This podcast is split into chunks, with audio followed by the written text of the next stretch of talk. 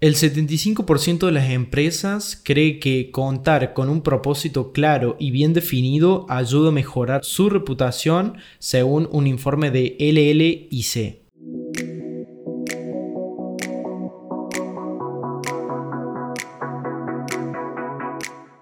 Hoy vamos a hablar de la misión y la visión en este podcast Emprender al 1% CAI, con Lu y conmigo. Yo soy Santi de 1% Libros y la misión, la visión es algo elemental en el negocio, pero ¿a qué se refiere con eso? ¿Nos podrías contar las definiciones, Lu?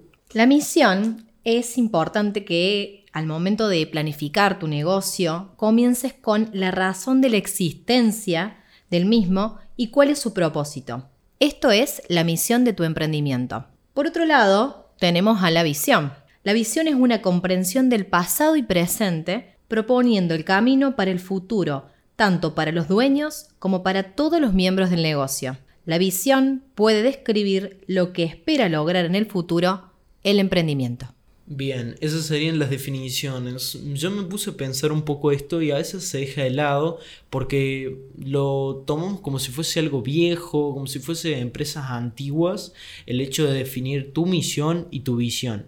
Yo me acuerdo cuando visité acá en, en Argentina, está la fábrica de la Coca-Cola, y fui a visitarla y estaba pegado en la pared la misión y la visión. Era algo como elemental, era algo que habría que seguir. Pero en mi cabeza se me hizo algo como medio viejo, sentí como que no era necesario.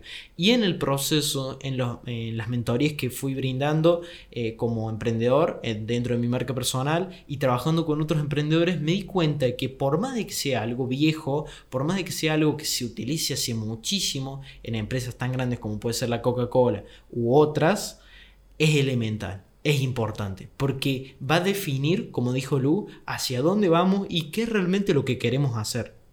Entonces, ¿qué herramientas o qué preguntas podemos utilizar para definir nuestra visión y visión? Con respecto a la misión del emprendimiento, hay preguntas que pueden ayudar a identificarlos, como por ejemplo, ¿qué queremos hacer o qué hacemos? ¿Cuál es nuestra razón de ser? ¿Cuál es nuestro propósito? ¿Para qué existimos? Por otro lado, responder también a preguntas como ¿qué necesidad satisfacemos o queremos satisfacer? ¿A quién queremos satisfacer o satisfacemos esas necesidades? Lo importante ahí es identificar el público objetivo. ¿Hacia quién vamos a estar ofreciendo nuestros productos y servicios? ¿Cómo vamos a lograr satisfacer las necesidades de ese público? ¿Con qué tecnología, herramientas, funciones? Y también lo importante es destacar e identificar en qué somos mejores o únicos respecto de nuestra competencia. ¿Por qué nos elegirían a nosotros? Ahí hablaste un poquito de el cómo. En un libro muy interesante que se llama Empieza por el porqué de Simon Sinek, habla del círculo dorado, que son como distintos círculos donde está primero en la parte externa el qué, después está el cómo y el por qué. Yo hasta incluso le agregaría el para qué, que es, es a veces similar al por qué podemos analizar nuestro, nuestra visión o nuestro propósito desde el lado este de los círculos dorados de Simon Sinek. Entonces, ¿cuál es tu cómo? ¿Cuál es tu por qué? ¿Y qué estás haciendo en consecuencia de toda esa visión, toda esa idea que querés con tu negocio? Utiliza estos círculos que están muy interesantes para justamente empezar por el por qué justamente ir hacia un norte, hacia un lugar donde tu negocio va a tener mejores resultados y va a tener una brújula. La búsqueda del propósito empresarial está muy relacionada, en el caso de los emprendimientos, con el propósito personal. Esto lo vamos a estar conversando en otro podcast. ¿Y podés acotar algo más acerca de esas preguntas de, para ir definiendo la misión y visión?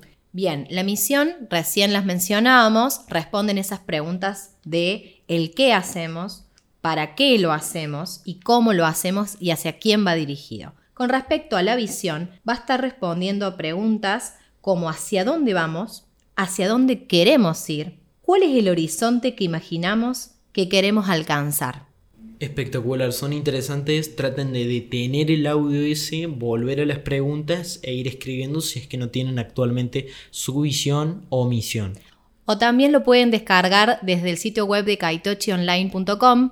En la parte de recursos es un descargable tanto de misión y visión totalmente gratuita.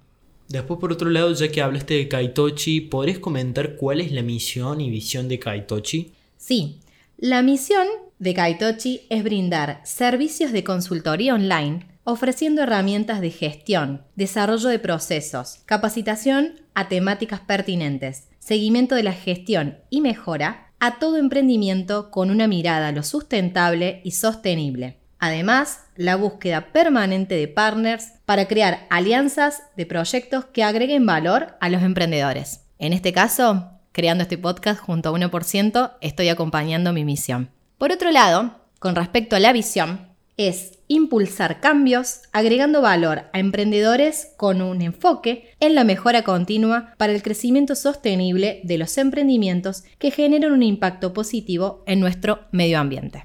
Decime, Santi, ¿cuál es la visión y misión de 1%? Bien, respecto a la misión de 1% es justamente motivar a emprendedores argentinos a que vivan una vida de riqueza intelectual a través del valor de nuestros libros de desarrollo personal, liderazgo y finanzas.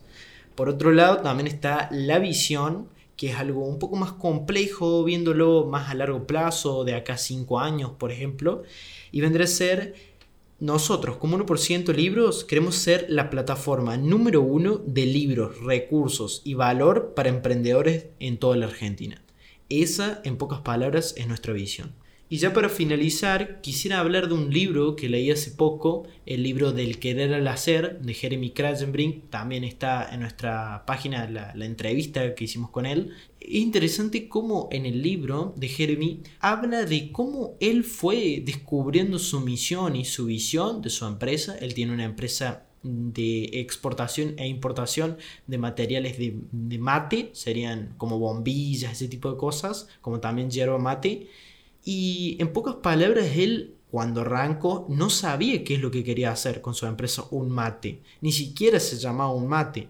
Eran unas personas, su grupo, era su familia, sus hermanos, que querían exportar y querían posicionarse en el mundo. Pero exportaban desde empanadas congeladas, exportaban distintos tipos de productos hasta que en el trabajo, en el día a día, fueron descubriendo ese propósito, fueron descubriendo esa misión y visión. Explica detalladamente cómo hicieron ese proceso en más de 10 años de experiencia con su empresa Un Mate. Se los recomiendo el libro y lo pueden claramente encontrar en nuestra tienda.